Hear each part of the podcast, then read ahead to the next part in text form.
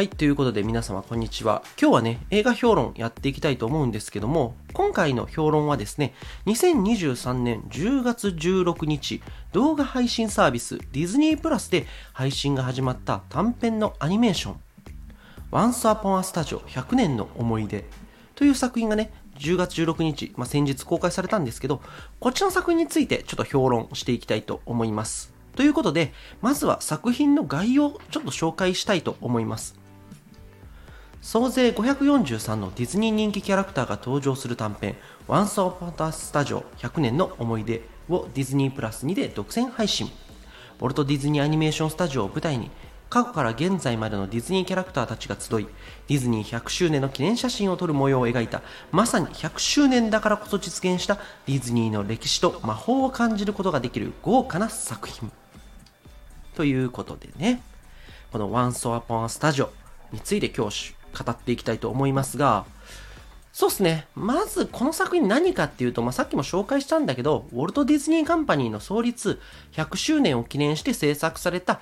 まあ、記念碑的な短編映画になってると思います。まあ、内容はですね、超シンプル。ディズニーカンパニー100周年を記念して、これまでディズニーが紡いできた作品群、まあその中でですね、とりわけ愛されるキャラクターたちっていうのがいっぱいいるんだけど、それが大集合して、ね、543もの数が大集合して記念撮影を行うっていう、まあ、この543人とかって言わないのはね、あの動物もいりゃ、あの変なエイリアみたいなのもいりゃ、なんかミッキーみたいな動物擬人化キャラもいりゃ人間キャラもいるっていう、だからまあ543って多分言ってんだと思うんだけど、まあそんなね、人気キャラクターが大集合して記念撮影するっていうシンプルイズベストな話なわけですよ。ただね、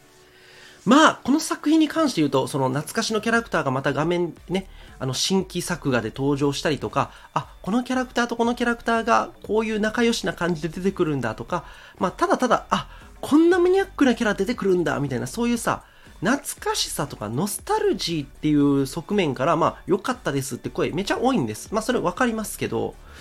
まあ、僕はちょっとその方向でね、これが良かったです、これが良かったですっていうのもちょっとなぁと思ってるんで、はい。まあ、これは僕がずっと映画評論っていうのをブログ時代からやってきて、まあ、それなりにね、まあ、読んでもらったりとか、まあ、いろんなね、ところで認知されてきたっていうのもあるし、えー、まあ、このスタンド FM でもね、映画評論っていうのをやってるっていうのもあるんで、まあ、それだけを理由にね、素晴らしいっていうことで、この映画片付けるのはちょっとなぁと思ったわけですよ。まあだからこうやって今日感想評論取ろうと思うんだけど。あとね、まあ登場キャラクターを片っ端から並べてっていうのも、あの僕なんかより全然詳しい人はいるんで、まあそれはそっちに譲るとして、僕はね、あのー、僕独自の目線というか、まあ、自分がどう見たかみたいな側面から、この Once Upon a Studio について語るのが、まあ、僕なりのこの作品に対する礼儀なんじゃねと思ったりするんで、まあ、たった10分足らずの作品なんですけども、まあ、たっぷり分析評論していきたいと思うんだけど、まあ、この作品ですね、まずどういう作品かっていうと、もともとね、僕が知らされてたのは、今年の12月に公開されるディズニー長編アニメーションの最新作、ウィッシュっていうのがあるんだけど、これの同時上映って思ってたんですけど、まあ逆にね、その同時上映作品が先にディズニープラスで公開され、でもまた、あの、ウィッシュの短編としてもまあ上映されるということで、まあなんか、だから、映画館で公開される前にディズニープラスで公開されましたっていう、まあそういう流れになってるんですよね。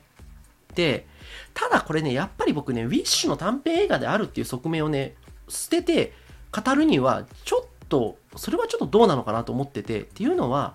ディズニー作品では時々ですね、まあ長編アニメに短編の、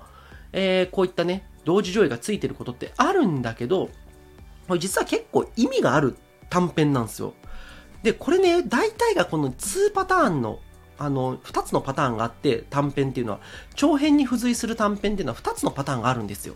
これについてまず語りながら、ちょっとね、この作品を深掘っていきたいんですけども、まず1つがですね、この短編っていうのが、ディズニー長編アニメーションの次回作以降の技術的なテストであるよっていうパターンなんですね。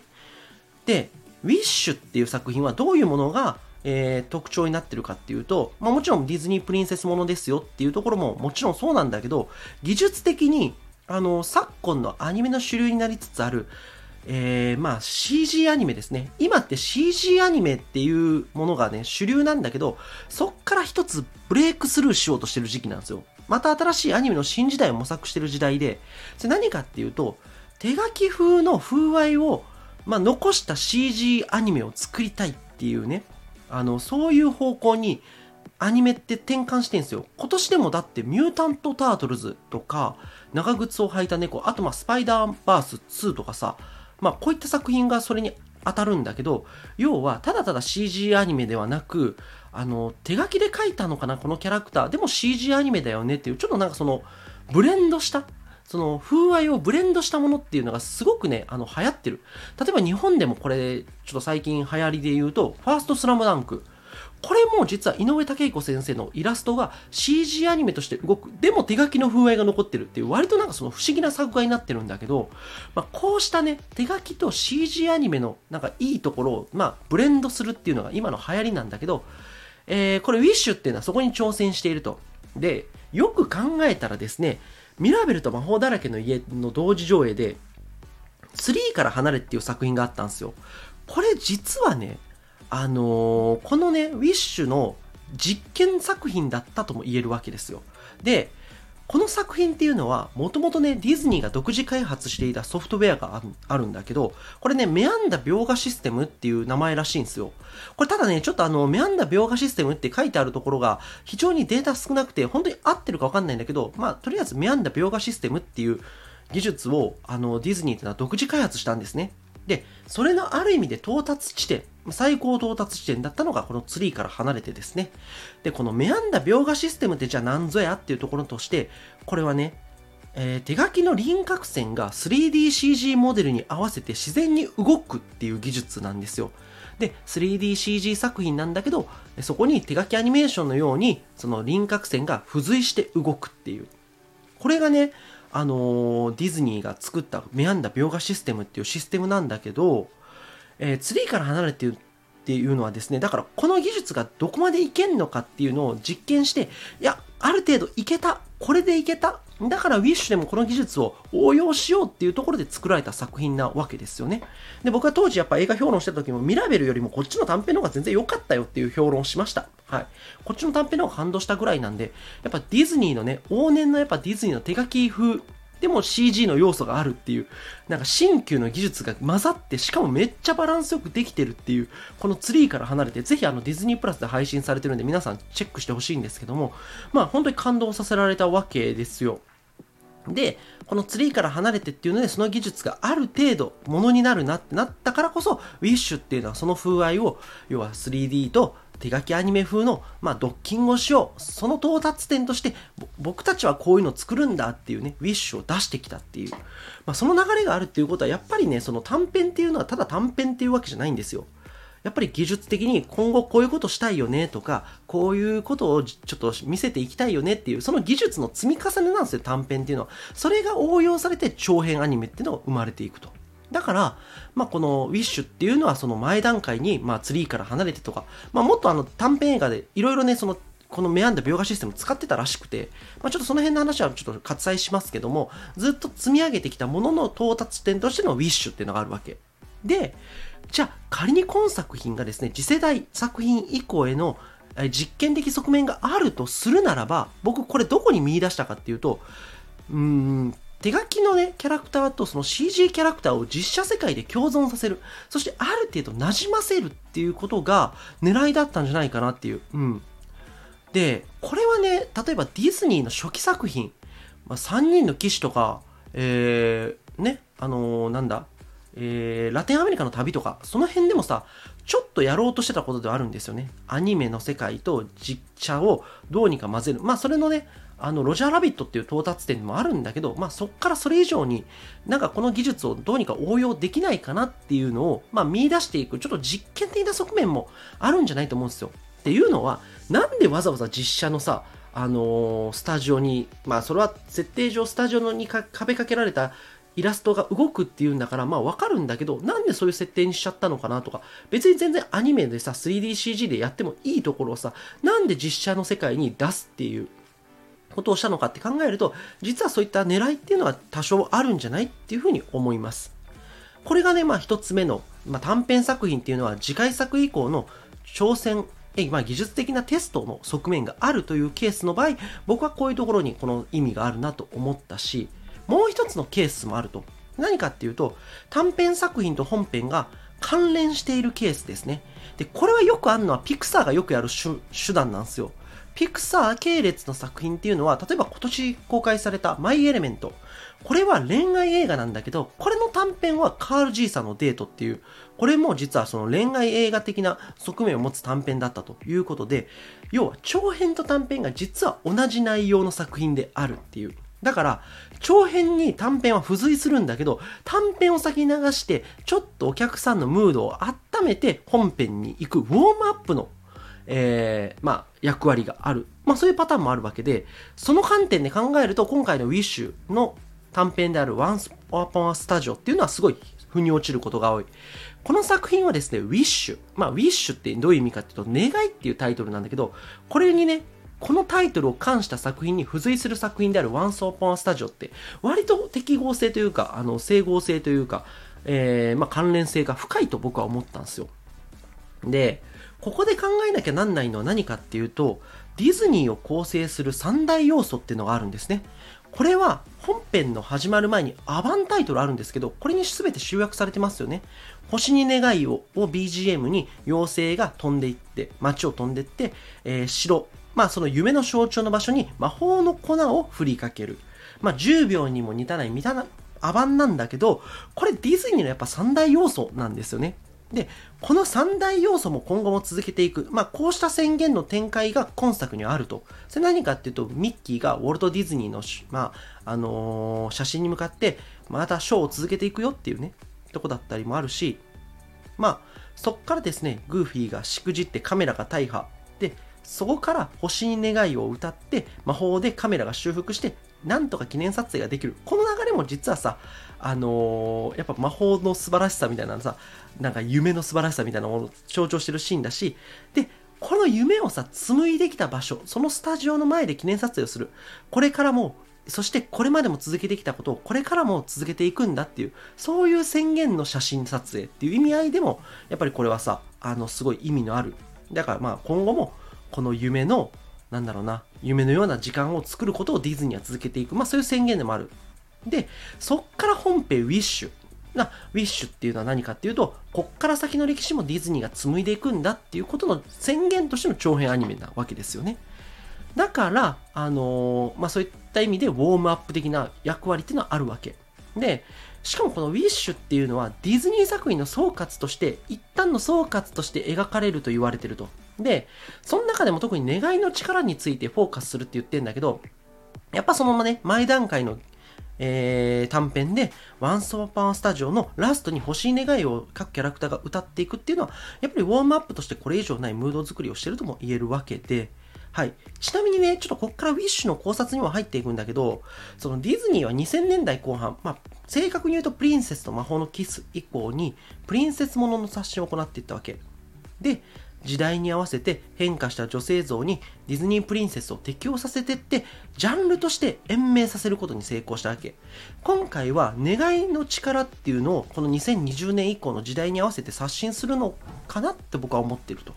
で、その現在の世界では例えばコロナウイルスの影響だったりとか、まあ、えー、ロシア・ウクライナ戦争だったりとか、イラン・パレスチナ戦争っていうのが始まって、まあ、戦後、これまでにないほどその願いが踏みにじられたりとか、まあ、混沌の時代に突入してきたわけですよ。願いを持つことすらできない人たちっていうのが、やっぱり大勢いるわけですよね。こんな時代に何を描くのか、今までみたいに無邪気に願いっていうのは何か、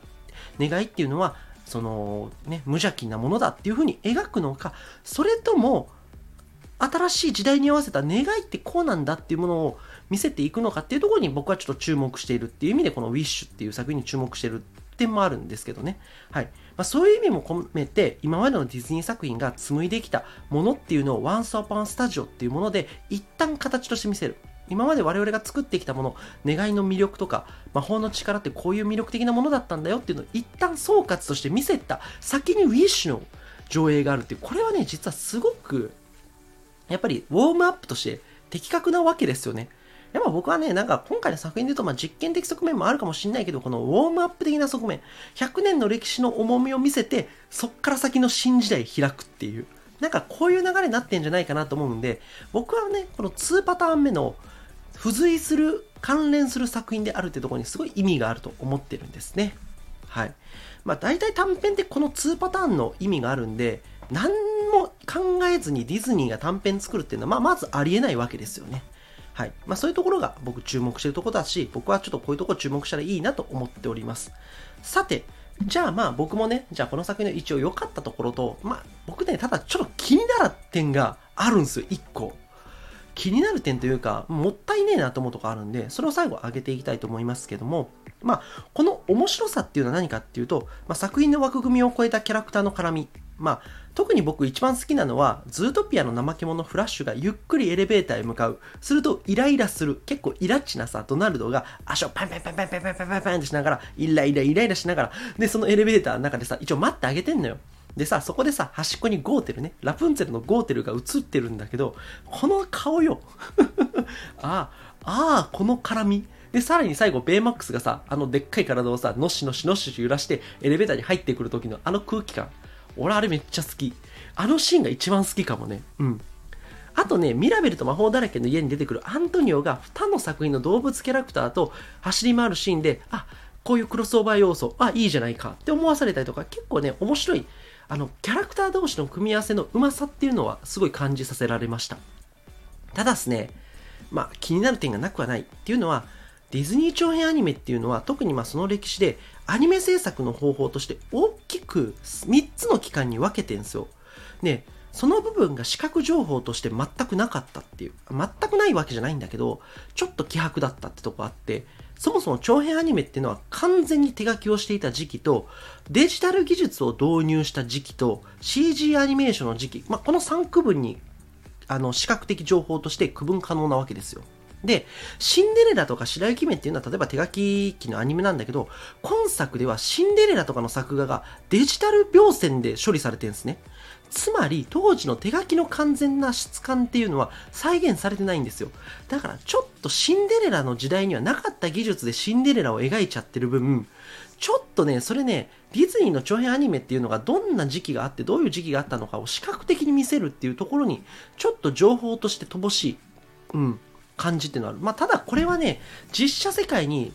あの、ディズニーキャラを出すっていうところで、おそらく手書きにしちゃうと浮いちゃう。デジタル処理した方が馴染みがいい。3DCG キャラとの馴染みを考えた結果の、まあ、なんなんだろう。まあ、うーん、なんなんだろうな。結果の判断だったのかなと思わなくはないんだけど、ただこれを手書き時期のキャラクターは完全に手書きで描いちゃう、描線がデジタル処理されてる時期のキャラクターはそれで描く、3DCG のキャラはそれで描くっていう風に分けちゃうと、歴史の長さと技術の変化っていうのを、まあ、目で見ただけで、あ、これとこれ違うんだねっていう風に観客に見せることもできた。僕らはさ、それはさ、あの、この時期は手書きで、この時期はデジタル描線で、この時期は 3DCG 時期だよねって分かってるからいいけど、あの、ディズニーに詳しくない人がさ、この作品見た時に、なんか、わき、なんかなんだろうな、すべてがすべてなんかその似たような質感で表現されてると、歴史の重みを感じづらいと思うんですよね。そこあえて見、見た目でパンと違う。あ、こんなにディズニーキャラって違うんだっていう風に見せた方が、観客、まあ、あんまりディズニーに明るくない観客にはやっぱり良かったんじゃないと思います。ただ、僕ね、逆にちょっと驚かされた点もあって、CG アニメ時代のキャラクター、例えばアナとかエルサとかラーヤとか、まあそうなんだけど、このキャラクターがね、実写世界に出てきた時に、あれ？違和感ないなってちょっと思ったんですよ。うん。これなんでかなと思ったんだけど、現在のアニメ技術と実写の映画の作り方が、もうほぼ CG 全盛期じゃないですか。で、本質的にはもう違いが全くないんだなっていうことをちょっとね、見せられたなと思ってて、これちょっと驚いたんですけど、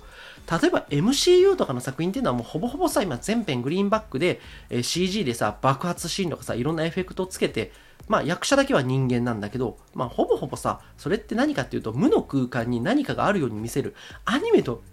作り方としては本質変わんないんですよね。で、アニメはアニメで、まあそのキャラクターも 3DCG で作っちゃって、背景とか全部 CG で作るっていう。だから、もう今ってその技術的な話をすると実写映画もアニメもそんなに根本は変わんない。だから、実写にあの 3DCG キャラクターが出てきても割と違和感がない、まあ、逆に言うとそれほどリアルな質感でディズニーは 3DCG キャラクターを生んでたってことでもあるんだけどちょっとこの点にはすごいびっくりさせられましてね。意外と違和感がないっていう、うん。だからその実写とアニメの境目っていうのは薄れつつあるんだなっていうなんかこの奇妙な感覚もこの「ワンソパースタジオ」を見ててすっごい思わされましたね。ああもう本質的には違いってないんだっていうふうに思わされました。はい。まあ、ということでね、まあ、8分足らずの話をね、多分僕今もう15分、あもう20分も喋ってるわ。恐ろしい、この、カルピスを薄めるような技術ですね、これね。はい。まあ、とにかくまとめていくんですけど、まあ、あの、多くのキャラクターが一堂に集まることは、まあ、今後もね、あんまりこういうのないと思うんで、100周年の記念作品としてやっぱり一見の価値はあるなと思いますし、本編10分 ,10 分も満たないと、僕のこの喋りより短いです。はい。なので、まあ、手がくれに見てね、自分の好きなキャラクターを探してみてほしいし、あ、このキャラクターとこのキャラクターが絡んでるっていうとこを見てほしいし、やっぱりですね、100年間積み上げられてきたキャラクターっていうのはディズニーの財産でもあるし、やっぱ世界の財産でもあると。そんな愛されるキャラクターが今後も生まれていくのだろうというところを考えると、ね、まあやっぱり今後のディズニーの歴史にも注目していきたいなと思うし、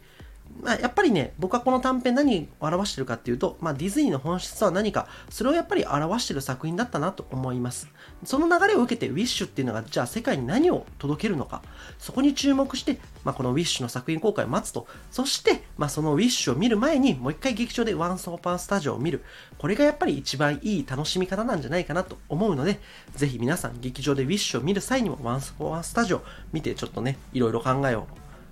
考えてほしいななんて思います。ということで、まあ、とりあえずディズニープラスで見れるんで、ぜひね、ディズニープラスで見てほしいなと思います。ということで、ワンソンパンスタジオ、ディズニー好き、ディズニー好きならずとも必見の作品だと思いますんで、おすすめしたいと思います。